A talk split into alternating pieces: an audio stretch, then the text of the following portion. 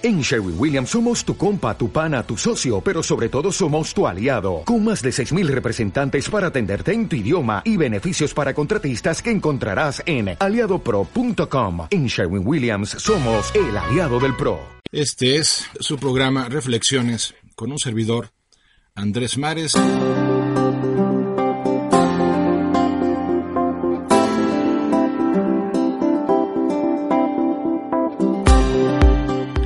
Pues sí, nuestra reflexión del día de hoy, como ya habrán intuido, es sobre el dolor, sobre el sufrimiento humano y el sentido que puede tener el superarlo y el evitar que tenga la última palabra en nuestras vidas. El sufrimiento humano es una experiencia que eh, caracteriza a nuestra naturaleza porque se trata de una naturaleza que es susceptible de vivir la carencia.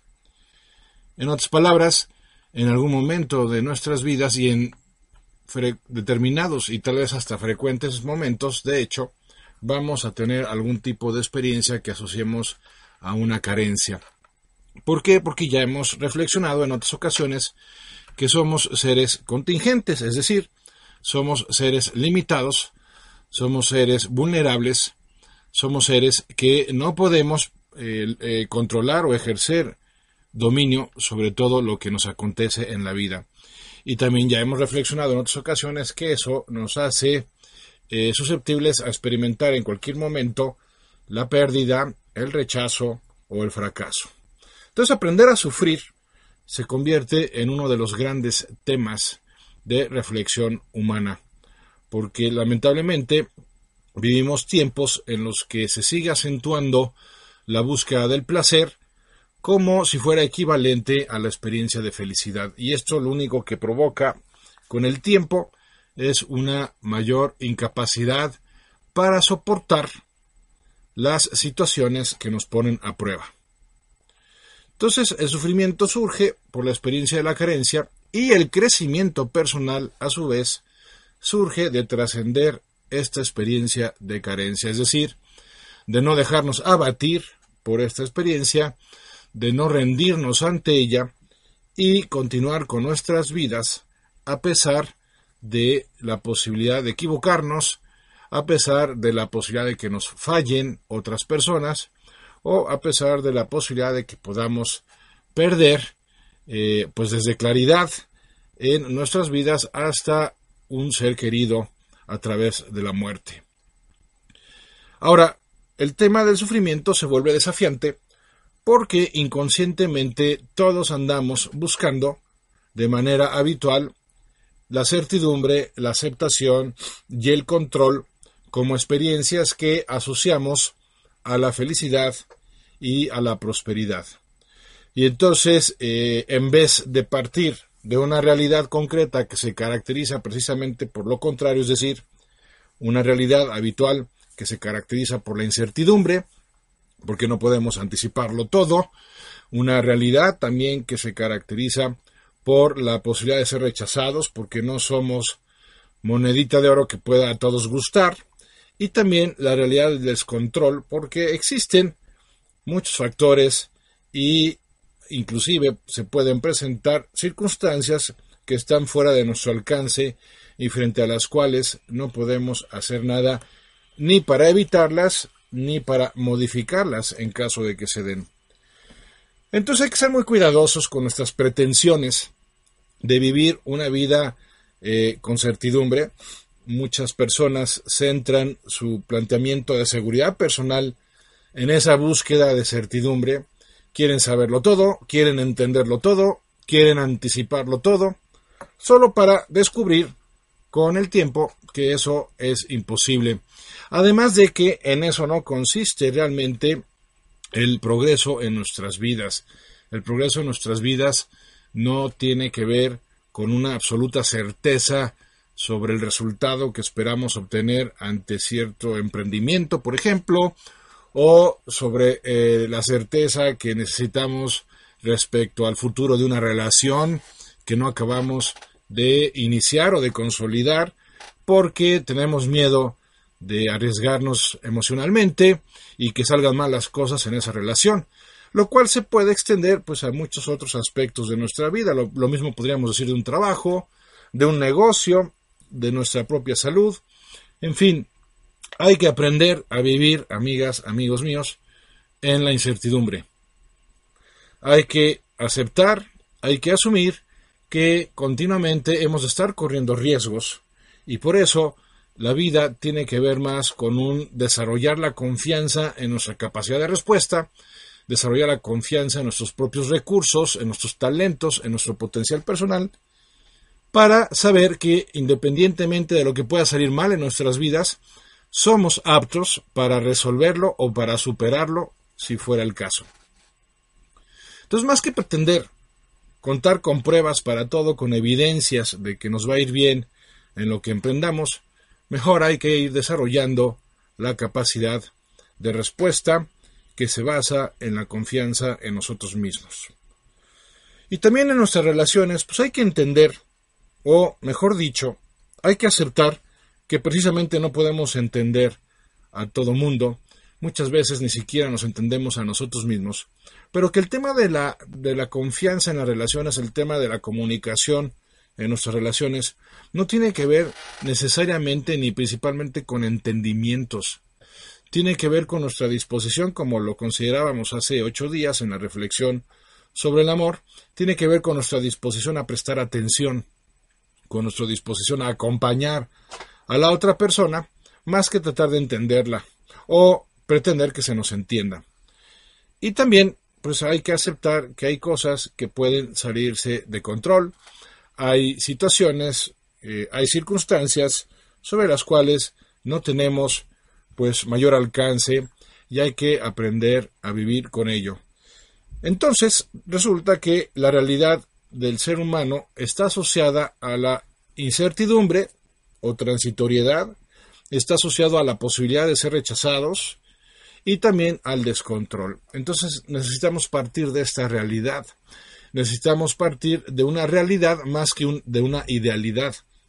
Porque si partimos de la idealidad de la certidumbre, de la idealidad de la aceptación de los demás en nosotros y de la idealidad del control sobre lo que nos sucede, pues la verdad es que nunca vamos a poder tener la experiencia, al menos no en los tres niveles, como para poder aspirar a ello. Entonces, lo único que estamos haciendo al pretender esa certidumbre, esa aceptación y ese control es volvernos con el tiempo cada vez menos aptos para sufrir, menos competentes para sobreponernos a una situación adversa y muchas veces ni siquiera lo somos para sobreponernos a una situación pues que sea de disgusto, de malestar. Y eso lo podemos constatar en la increíble cantidad de impaciencia que experimentan cada vez mayor cantidad de personas. Esa también intolerancia, la frustración que caracteriza pues no solo a nuestros jóvenes, hay que admitirlo, también a muchos de nosotros adultos que gracias a diversos factores nos hemos vuelto intolerantes cuando las cosas no se dan inmediatamente, cuando no se dan de la forma que nos gustaría que se dieran o cuando descubrimos que requieren de un mayor nivel de exigencia, de un mayor nivel de dedicación y de entrega que el que contemplábamos inicialmente. Bueno, pues bienvenidos al planeta Tierra. En la Tierra, los terrícolas tenemos que esmerarnos en hacer realidad lo valioso, tenemos que esmerarnos en sacar adelante las cosas y necesitamos aprender a vivir con cierto grado de tensión, con cierto grado de estrés, en donde lo importante es que esa tensión y ese estrés se asocien a la realización de cosas verdaderamente valiosas. Porque hemos estado percibiendo pues muchas experiencias de estrés y de tensión que se asocian a cosas verdaderamente absurdas, a cosas que no tienen valor, que no tienen sentido y mucho del sufrimiento que están viviendo muchas personas tienen su origen en ese error existencial, por llamarlo de alguna forma, en el cual por estar tratando de sacar adelante aspectos que pudieran ser muy atractivos, que pudieran ser muy taquilleros, vamos a decirlo así, no necesariamente tienen sentido ni tienen valor en sí mismos.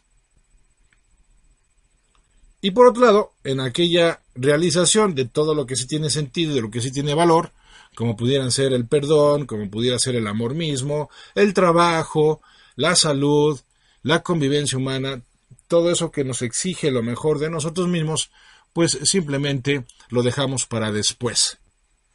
Para cuando estemos más preparados, para cuando seamos más exitosos, para cuando dispongamos de más tiempo, cosas que no suceden porque lo valioso solo lo podemos hacer realidad cuando decidimos dedicarles atención, cuando decidimos hacerlo por iniciativa y voluntad personal.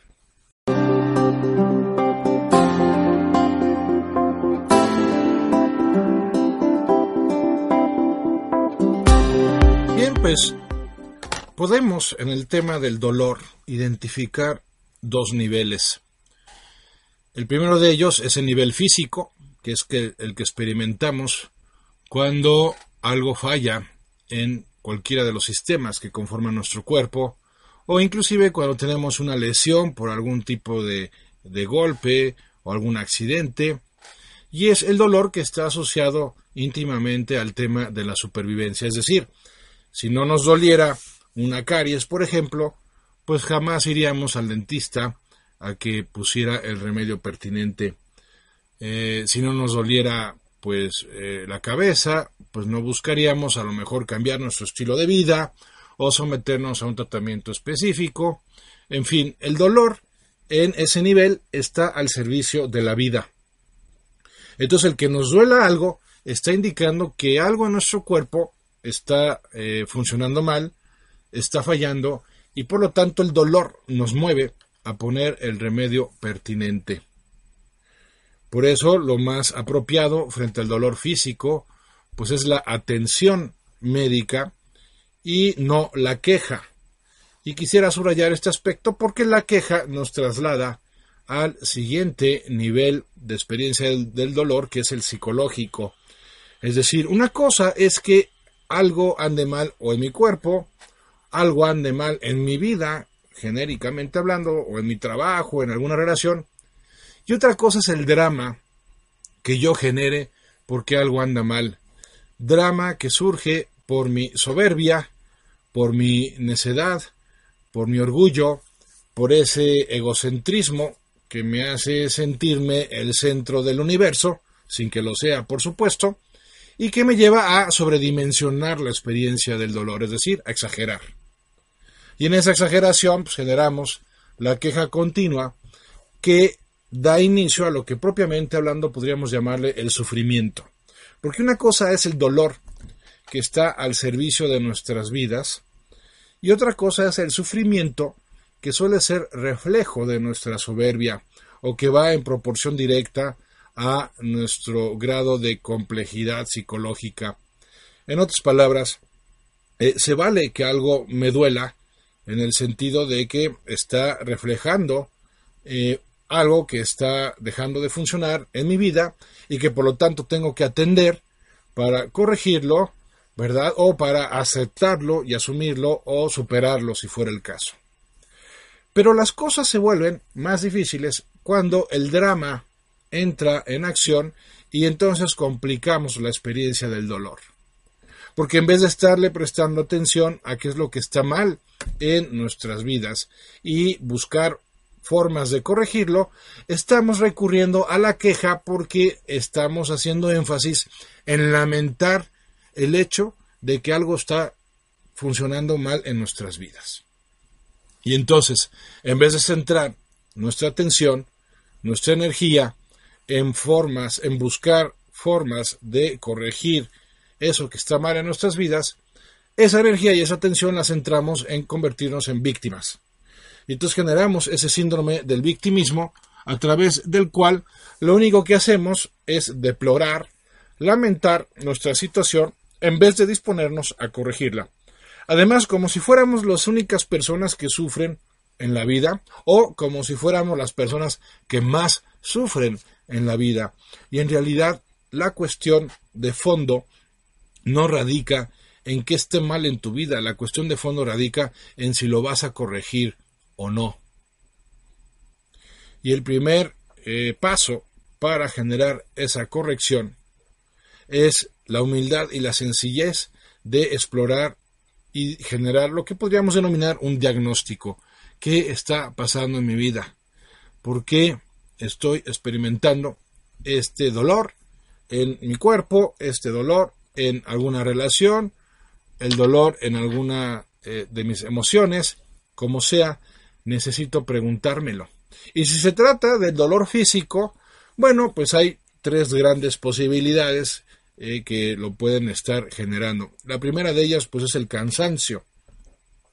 Y vivimos vidas generalmente muy estresantes, muy estresadas, lo cual se refleja corporalmente en una experiencia habitual de estrés, lo cual se refleja a su vez muscularmente en la experiencia del cansancio. Entonces, una primera gran solución o una primera gran respuesta para la experiencia del dolor físico, pues es disponernos a descansar mejor, a alimentarnos mejor, porque la base de la estructura de nuestra salud tiene que ver con tres aspectos muy concretos. El primero de ellos es la alimentación, el segundo de ellos es el descanso y el tercero de ellos pues es el ejercicio. Entonces, si yo procuro descansar, si yo procuro alimentarme bien, si yo procuro ejercitarme, pues contaré con un buen soporte de condición física que me hará mucho más resistente al dolor y por supuesto me hará rendir mucho mejor. La segunda posibilidad de origen del dolor físico es la enfermedad y la tercera es un deterioro en nuestra calidad de vida porque estamos desarrollando hábitos destructivos. Como sea, lo primero que tengo que plantearme es identificar la posible causa de mi dolor físico y atenderla. Y no, no caer en la trampa de simplemente servirme de esa experiencia de dolor para llamar la atención de los demás y para sentirme una víctima. Ya no digamos los casos hipocondríacos en los cuales se inventan esas experiencias del dolor, se imaginan, para obtener de esta manera pues esa atención y sentirse víctima, sentirse mártir. Como sea, una mala alimentación, una falta de ejercicio, una mala respiración inclusive, el inadecuado descanso o la falta de higiene pueden estar detrás de esta experiencia de dolor físico y por lo tanto lo que tiene sentido frente a esa experiencia de dolor es atendernos médicamente si hiciera falta y corregir algunos hábitos en nuestras vidas para poder iniciar el proceso de curación, de recuperación. Después de irnos al corte, profundizaremos en las características y en las posibilidades frente al dolor psicológico.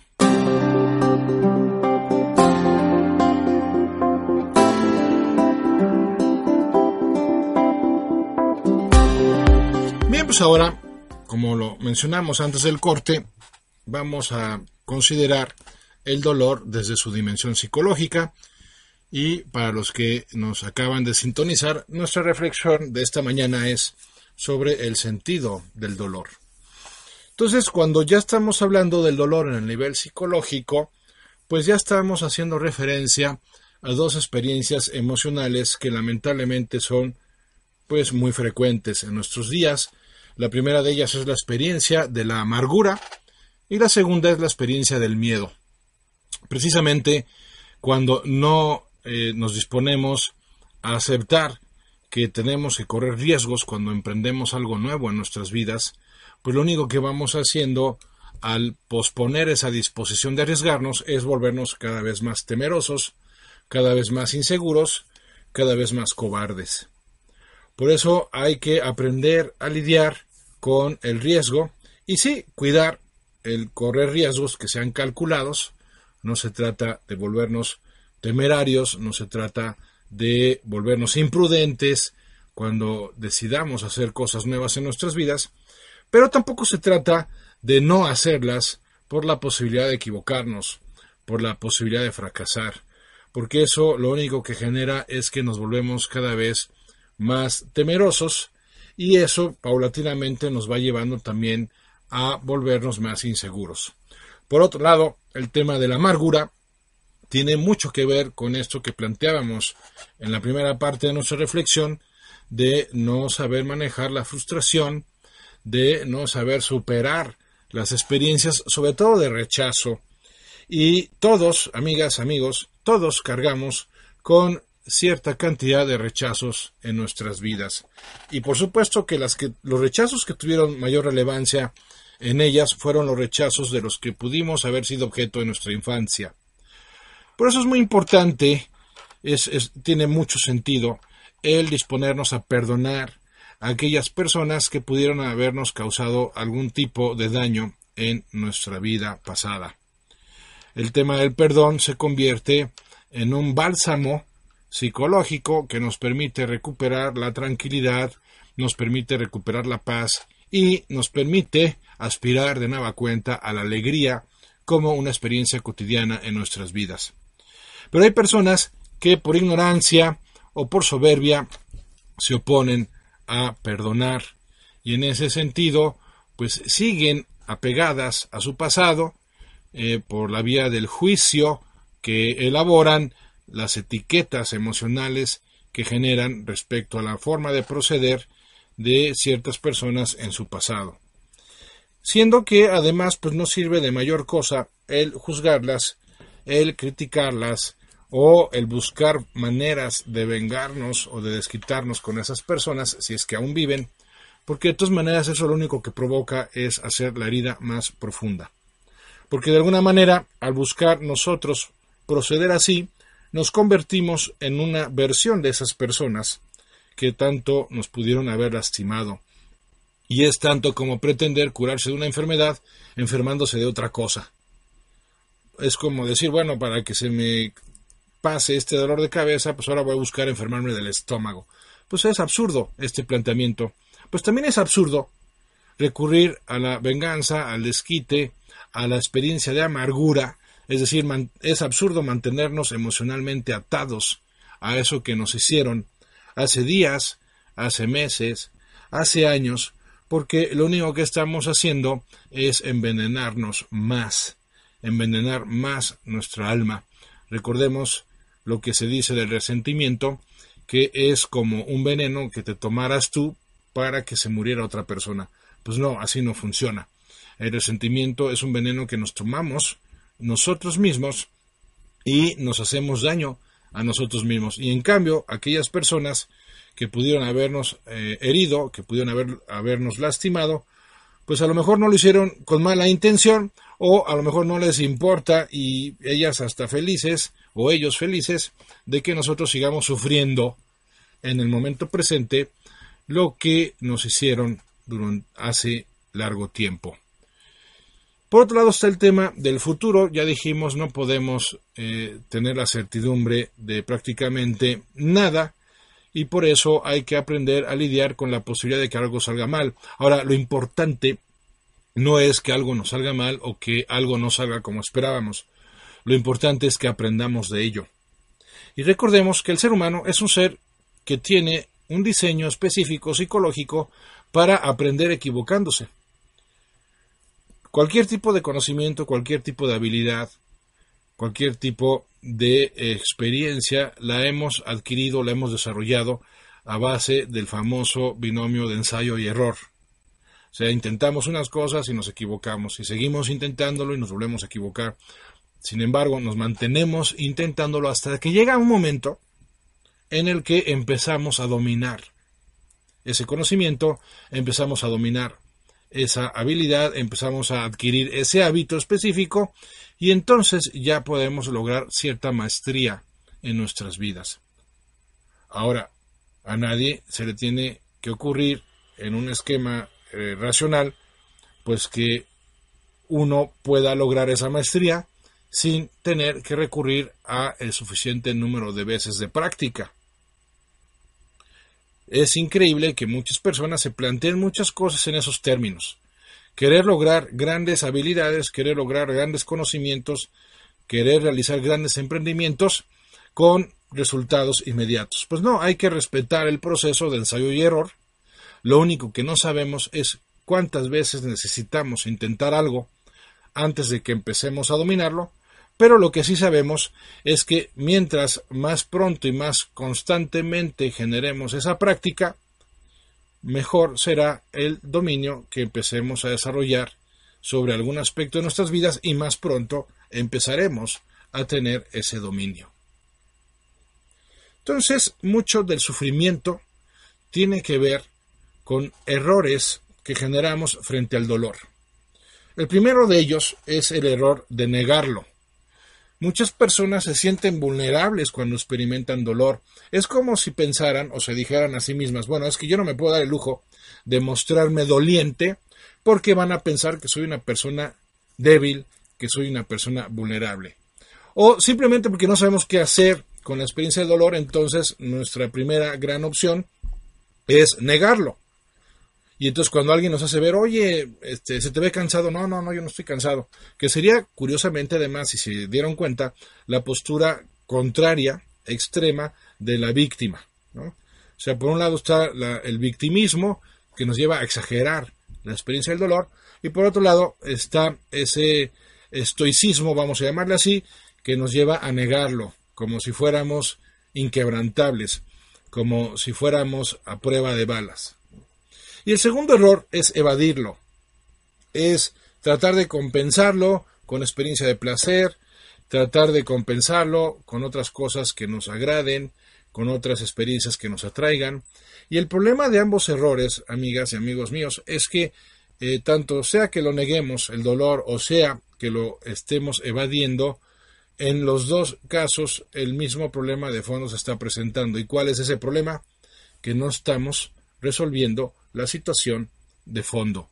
Es decir, no estamos atendiendo el origen de ese dolor y por lo tanto no nos estamos poniendo en condiciones de corregir eso que lo está originando.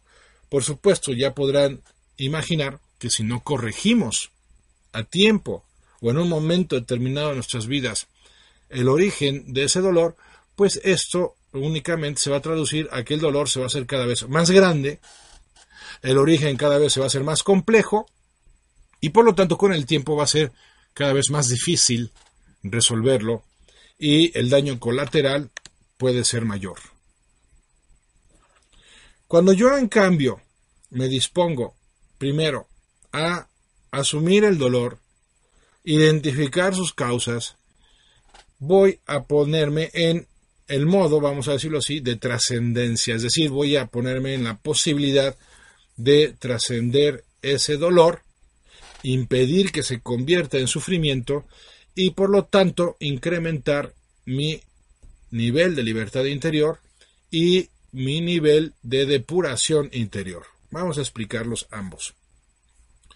Cuando desde un dolor de cabeza hasta la muerte de un ser querido no me doblegaron, sino que me implicaron la búsqueda de una respuesta profunda de una respuesta sensata, es más, si quieren, hasta de una respuesta práctica, para poderle dar la vuelta a esa experiencia de dolor o, o para superarla corrigiendo aquello que tengo que corregir, pues necesariamente voy a terminar siendo más libre, siendo menos esclavo del miedo, menos esclavo de la pereza, siendo menos esclavo del qué dirán, y por lo tanto más independiente, y entonces tomaré decisiones más en función de lo que yo quiero hacer realidad, más en función de lo que para mí tiene sentido, que simplemente dejarme llevar por la inestabilidad de un entorno cambiante, dejarme llevar por la complejidad de mi sistema hormonal, dejarme llevar por la contingencia humana. Entonces puedo plantearme ser más libre cuando en vez de huir del dolor, le hago frente lo confronto, lo asumo y considero mis opciones para resolverlo y para superarlo.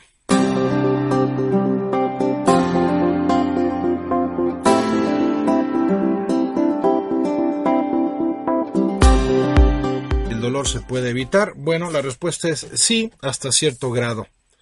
Es decir, hay muchas experiencias de dolor que se deben a lo que podríamos llamar la indolencia humana, la negligencia humana. Por ejemplo, cuando nos referimos a el aspecto de nuestra salud, cómo ésta se puede ver deteriorada con el tiempo precisamente porque no cuidamos nuestra alimentación, nuestro descanso, la higiene, nuestra respiración, como lo planteamos hace unos minutos. Eh, también hay cierto tipo de dolor que se puede evitar en nuestro trabajo, cuando somos ordenados, cuando somos puntuales, cuando somos previsores, cuando somos organizados. En nuestras relaciones también se puede evitar hasta cierto grado el dolor, pues cuando pues, sabemos ceder, cuando sabemos escuchar, cuando tomamos la iniciativa frente a ciertas tareas o responsabilidades. Ahora, lo cierto también es que hay dolor que no podemos evitar. A veces la vida nos pone a prueba y por más previsores que seamos, por más organizados, por más eh, previsores, la realidad es que pues aún así podemos tener la experiencia o de la pérdida o del rechazo o del fracaso. Entonces, cuando no se pueda evitar, tenemos dos opciones.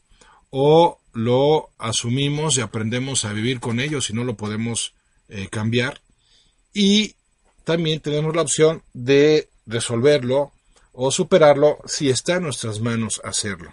Y antes de finalizar nuestra reflexión de este día, bueno, pues mm, quedamos antes de la pausa que la segunda o el segundo fruto del sufrimiento, del dolor que se trasciende, es una depuración interior. ¿Qué significa eso?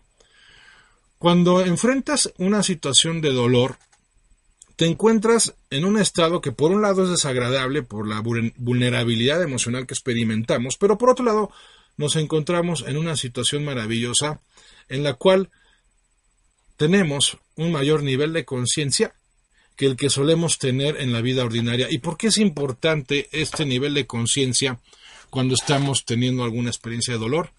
Porque nos permite reconectarnos con lo verdaderamente importante y valioso en nuestras vidas.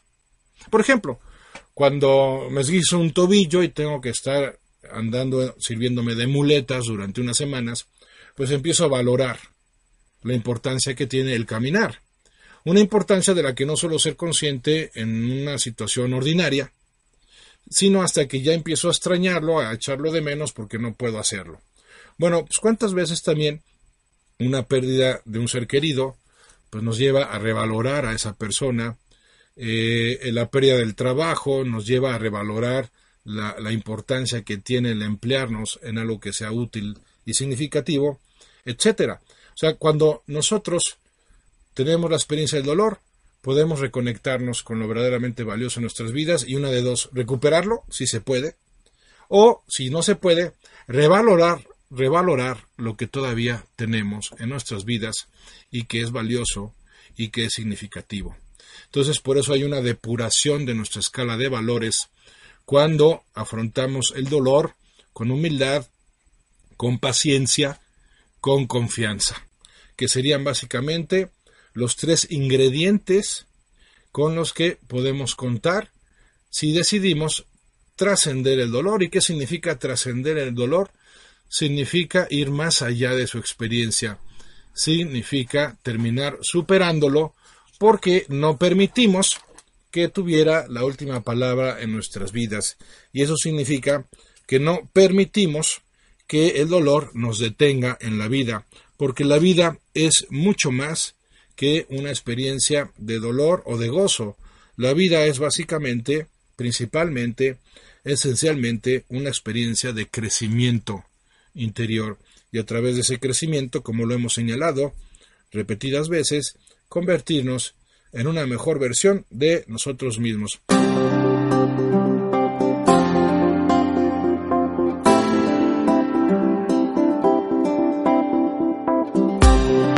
Pues eso es básicamente lo que nos corresponde frente a la experiencia del dolor.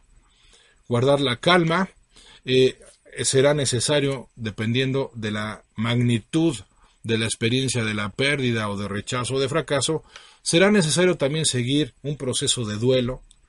Lo sabemos bien, lo conocemos bien, por eso se requiere de paciencia cuando uno tiene una experiencia que nos pone a prueba. No se trata de resolver las cosas de inmediato porque si no caeríamos en la trampa de la evasión o de la negación o de la reprensión de nuestro dolor se trata de que nos dispongamos con humildad a aprender algo, algo específico, o a convertir algo en nuestras vidas de manera específica, precisamente a través de esa experiencia de dolor. Mucha gente asume una disposición de huida permanente del dolor, tratan de esquivarlo, y claro, siempre que se pueda evitar, hay que evitarlos. Tampoco esto es una invitación, no se vaya a malinterpretar, a malinterpretar no es una invitación a, a, formar un club de masoquistas, no, por supuesto que no. Si se puede evitar, se evita. Por eso, eh, reiteramos, es muy importante que seamos cuidadosos de nuestra salud, que seamos cuidadosos de nuestra economía familiar, que seamos cuidadosos de nuestras relaciones. O sea, el cuidado atento es el primer gran recurso con el que contamos para evitar la mayor cantidad posible de dolor en nuestras vidas. Sin embargo, cuando se presente de todas formas una fuerte experiencia de dolor, a pesar de que hemos procurado ser cuidadosos de nuestra salud, de nuestras relaciones y de nuestro trabajo, si aún así se presentan esas grandes experiencias de dolor, bueno, pues antes que nada guardar la calma, con humildad, con paciencia, disponernos a aprender una experiencia de cambio que seguramente tendremos que generar para asumir ese dolor el resto de nuestras vidas, si se trata de algo irremediable, pero continuar con ellas a pesar de eso, o corregirlo si se trata de algo remediable. Como sea, la última palabra la tenemos nosotros desde nuestra libertad, desde nuestra responsabilidad, no tiene por qué tenerla el dolor en sí mismo. Pero hay que tener mucho cuidado con el drama, porque muchas veces complicamos la experiencia del dolor porque lo exageramos. Quienes nos creemos como para no sentirnos con la posibilidad de sufrir como lo haría cualquier otra persona? ¿Que somos tan especiales como para que nosotros tengamos derechos, derecho a vernos exentos de la experiencia de dolor? Definitivamente no. Todos somos humanos, todos compartimos la misma naturaleza y por lo tanto todos hemos de disponernos por igual a saber trabajar, saber amar y saber sufrir que en estos tres grandes saberes se constituye finalmente la famosa experiencia de la sabiduría. Bueno, pues es así como llegamos al final de nuestra reflexión. Muchas gracias por su compañía, muchas gracias por su interés. Y aquí estaremos dentro de ocho días reflexionando ya en, en, en general sobre el sentido de nuestras vidas, el desafío existencial. Porque si bien hemos hablado del sentido del trabajo, si bien hemos hablado del sentido del el amor o de nuestras relaciones y hemos hablado del sentido del dolor, bueno, ahora vamos a integrar estos tres niveles de sentido en nuestras vidas para darnos cuenta de que nuestra existencia, más que un porqué, tiene un para qué. Se ha de traducir a una postura que asumimos con responsabilidad, de manera integral, de manera personal para dejar de preguntarnos qué podemos esperar de la vida y asumir con responsabilidad más bien esta pregunta, ¿qué puede esperar la vida de cada uno de nosotros? Porque de eso se trata principalmente vivir, se trata del tipo de creación, del tipo de respuesta, del tipo de experiencia que podemos generar en función de una causa que identificamos como superior a nosotros o en función de una persona a la que hemos decidido atender, cuidar y amar. Y en, esa, en ese esquema salirnos de nosotros mismos y saliéndonos de nosotros mismos poder aspirar a la experiencia de la auténtica felicidad. Porque muchas personas siguen buscando la felicidad a través de una experiencia en donde los demás se ocupen de uno, cuando en realidad esa experiencia de felicidad como lo vamos a reflexionar con más profundidad dentro de ocho días, se, da cuando decidimos ocuparnos de los demás y salirnos de la trampa del egocentrismo. Pues muchas gracias una vez más por acompañarnos. Yo soy Andrés Mares y este es tu tiempo y tu espacio para el cambio. Hasta la próxima.